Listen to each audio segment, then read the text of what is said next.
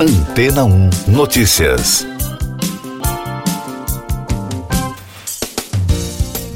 Bom dia!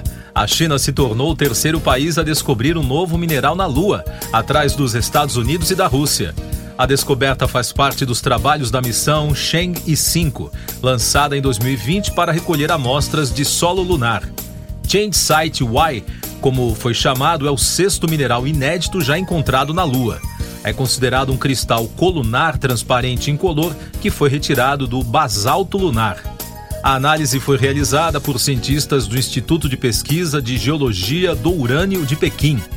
A equipe teve acesso a uma partícula com menos de um décimo do diâmetro médio de um fio de cabelo. A amostra foi retirada de uma região lunar conhecida como Oceanus Procellarum, ou Oceano de Tempestades. Segundo as evidências analisadas, a amostra parece ser um bilhão de vezes mais recente em comparação com os locais já explorados por Rússia e Estados Unidos, o que pode ajudar nos estudos sobre a origem e evolução da Lua. A Comissão de Novos Minerais, Nomenclatura e Classificação da Associação Mineralógica Internacional confirmou o Change Site Y como um novo mineral. O anúncio foi feito pela Administração Espacial Nacional da China, em parceria com a Autoridade de Energia Atômica da China. Mais destaques das agências no podcast Antena 1 Notícias. Após a morte da Rainha Elizabeth II, o Reino Unido deu início a um período de luto que culminará em grande funeral de Estado no dia 19 de setembro. Com o codinome Operação London Bridge, os arranjos para homenagem à vida da monarca mais longeva da Grã-Bretanha têm sido estudados há anos pelas agências e com a própria rainha cuidando de todos os detalhes. Charles III foi oficialmente proclamado rei do Reino Unido no sábado durante uma cerimônia no Palácio de St. James, em Londres. Em seu juramento transmitido pela primeira vez na televisão, ele disse que estava profundamente consciente dos deveres e grandes responsabilidades de suas funções. Charles tornou-se rei na última quinta-feira, após a morte da mãe, a Rainha Elizabeth II. A Ucrânia desligou, por questões de segurança, o último dos seis reatores que ainda estavam em operação na usina nuclear de Zaporizhia, dominada por tropas russas. Com isso, o sistema foi desconectado da rede elétrica e deixou de gerar eletricidade. O presidente da Ucrânia, Volodymyr Zelensky, afirmou no domingo que o leste do país estava enfrentando um apagão total por causa da Rússia.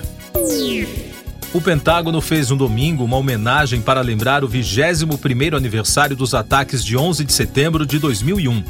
A ação dos terroristas matou quase 3 mil pessoas quando aviões sequestrados atingiram as torres do World Trade Center, do Pentágono e também de um campo na Pensilvânia. O presidente dos Estados Unidos, Joe Biden, e o secretário de Defesa dos Estados Unidos, Lloyd Austin, participaram de uma cerimônia de colocação de coroas e observância no complexo militar.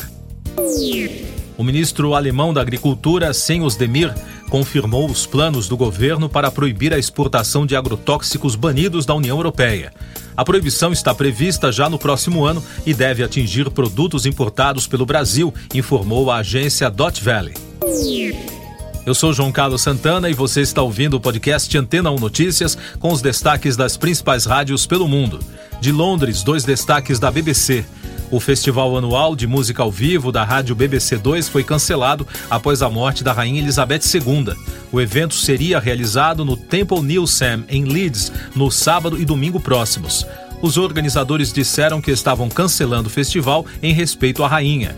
O show, geralmente realizado no Hyde Park de Londres, tinha apresentações confirmadas de nomes como Robbie Williams, Nile Rodgers e Chic, Tears for Fears, Kaiser Chiefs e George Ezra, entre outros. Outro destaque da BBC, o cantor escocês Darius Campbell da Nash morreu após inalar cloroetano, que levou a uma parada respiratória, confirmou um médico legista dos Estados Unidos. A morte foi considerada um acidente. O astro da música pop escocesa, de apenas 41 anos, foi encontrado morto em seu apartamento em Rochester, Minnesota, em agosto. E de Nova York, dois destaques da Fox News. Harrison Ford se emocionou no sábado ao falar sobre a quinta parte de Indiana Jones. A produção será a última vez do ator de 80 anos como famoso arqueólogo. A aparição surpresa do astro aconteceu na exposição D23 da Disney em Anaheim, na Califórnia. O novo Indiana Jones conta com um elenco repleto de estrelas, formado por Antônio Bandeiras, Phoebe Waller-Bridge, Mads Mikkelsen, Boyd Holbrook e Thomas Kretschmann.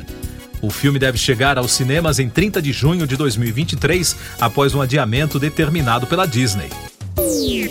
Também da rádio Fox News, o músico country John Michael Montgomery está se recuperando de um grave acidente depois que seu ônibus de turnê saiu da estrada.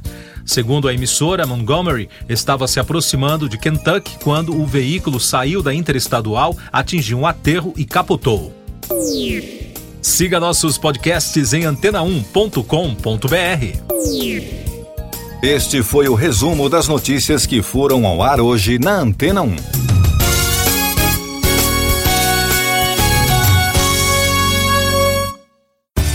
Depois de tanto conteúdo legal, que tal se hidratar com água rocha branca? O consumo regular de água durante o dia traz benefícios para a saúde, como, por exemplo, manter a pele bonita e hidratada. Rocha Branca, da fonte direto para sua casa. Depois de tanto conteúdo legal, que tal se hidratar com água rocha branca? O consumo regular de água durante o dia traz benefícios para a saúde, como, por exemplo, manter a pele bonita e hidratada. Rocha Branca, da fonte direto para sua casa.